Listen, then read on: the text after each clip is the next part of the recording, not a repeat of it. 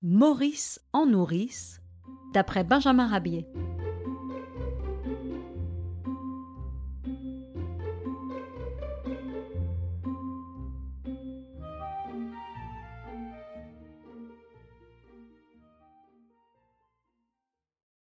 Le fils de l'épicier.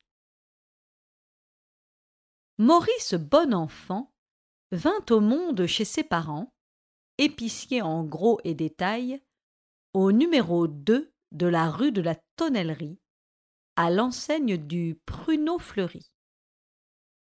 Son arrivée dans la boutique paternelle, au milieu des sacs de tapioca et de vermicelle, fit sensation. Jamais on n'avait vu un enfant aussi beau, aussi robuste et aussi gai. Monsieur Bonenfant avait fait venir de Normandie une plantureuse nourrice qui devait veiller sur les premiers pas du jeune épicier. Maurice fit bon accueil à la bonne femme, à qui il adressa un gracieux sourire. Il sourit également à son père, en le tirant par la barbe. Quel amour d'enfant. En attendant son départ pour la Normandie, qui devait avoir lieu le lendemain, Maurice fut placé dans un berceau au fond de l'arrière-boutique. La nourrice se dirigea alors vers la chambre pour faire sa malle, en prévision du départ tout proche, et M. Bonenfant s'en fut servir une livre de pruneaux à une cliente pressée. Le bébé resta donc seul dans l'arrière-boutique. Pas tout à fait seul cependant, au pied de son berceau, Azor, le chien de la maison, dormait profondément. Maurice, s'embêtant dans son lit, se mit à gambader d'imprudente façon. Si imprudente en effet, qu'à la suite d'un faux mouvement, il tomba dans le vide.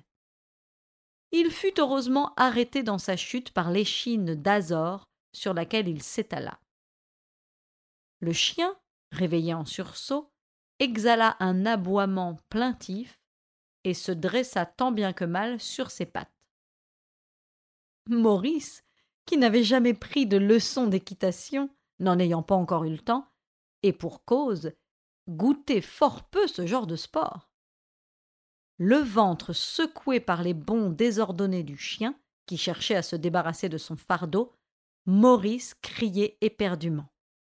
Vlan, le cavalier désarçonné, piqua une tête dans une grande terrine d'eau de savon qui se trouvait à terre. Ce fut la première douche que prit Maurice, qui commençait ainsi de bonne heure à faire usage de l'hydrothérapie. Le jeune épicier était trempé des pieds à la tête. L'eau de savon lui entrait dans les oreilles et dans les yeux, le rendant sourd et aveugle. Maurice marcha à quatre pattes, à l'aventure, et se dirigea inconsciemment vers la cuisine, laissant derrière lui un sillage d'eau de savon.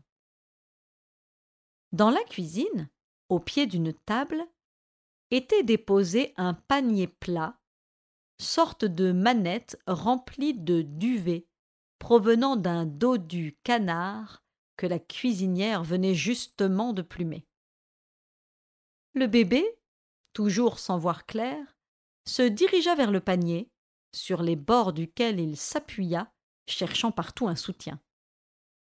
Sous le poids du gamin, la manette bascula et se renversa sur lui.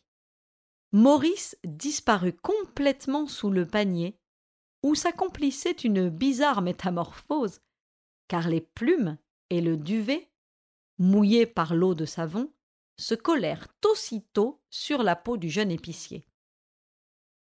Tant bien que mal, le bébé se débarrassa du panier qui le recouvrait, et il apparut, couvert d'une toison qui le faisait ressembler à un caniche. La vue complètement obstruée par les plumes, Maurice reprit sa promenade à quatre pattes, errant à l'aventure. Il sortit de la cuisine et traversa l'arrière-boutique. Deux minutes après, il apparaissait dans l'encadrement de la porte d'entrée de la cour de l'immeuble habité par ses parents, et atteignait péniblement le milieu de la cour. Toujours à quatre pattes, Maurice arriva devant la niche d'Azor dans laquelle il entra. Bientôt, il disparut dans la maisonnette. Le bébé tourna plusieurs fois sur lui-même dans le local qui servait de chambre à coucher aux chiens, et finalement, s'y sentant mal à l'aise, il reprit le chemin de la porte en criant comme un perdu. Au même instant, arrivait dans la cour Zoé, la bonne du médecin de l'entresol, un seau plein à la main. Apercevant un caniche qui jetait des cris d'enfant, elle faillit se trouver mal. Au secours. Au secours. appela Zoé. À ces cris, Madame Patron, la couturière du troisième, et Monsieur Alfred, l'étalier de la boucherie d'en face, arrivèrent en courant. À la vue de l'être singulier qui sortait de la niche d'Azor, chien caniche d'aspect et vagissant comme un nouveau-né, ils furent pris d'une peur terrible. Espérant se débarrasser du monstre, Zoé vida sur lui le contenu de son seau. Maurice, voué décidément à l'hydrothérapie, poussa des hurlements à fendre le cœur. Toutes les fenêtres de la maison se garnirent de curieux accourus au bruit.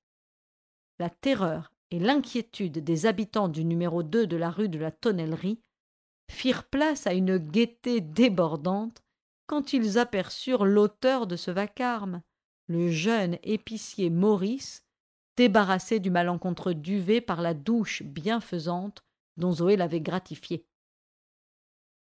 Madame Patron fut à ce point secouée par un fou rire qu'elle cassa les baleines de son corset et perdit son peigne en écailles et une demi-douzaine d'épingles à cheveux. L'aventure fit rire aux larmes M. Alfred, il lui fallut deux mouchoirs et son tablier blanc pour sécher le ruisseau qui jaillissait de ses yeux. Quant à Zoé, ahurie, pétrifiée, elle se demande encore aujourd'hui comment un seau d'eau, lancé avec force sur un caniche, peut le changer en nourrisson. Azor profita de l'émoi causé par la transformation du caniche pour rentrer dans sa maisonnette, dont il s'était cru à un moment dépossédé, et tout rentra dans l'ordre. Les parents du bébé, mis au courant de l'aventure, pressèrent le départ de la nourrice. Ne gardons pas plus longtemps un gamin qui déjà révolutionne le quartier. La campagne lui fera du bien, et quand il se sera assagi, la nourrice nous le ramènera. On embrassa Maurice, et en route pour Bolbec, en Normandie. Le temps était magnifique. Le voyage s'effectua sans encombre, et par un beau soir d'automne, le jeune épicier et madame Blanc-Mouton, sa nourrice, firent leur entrée dans le pays normand.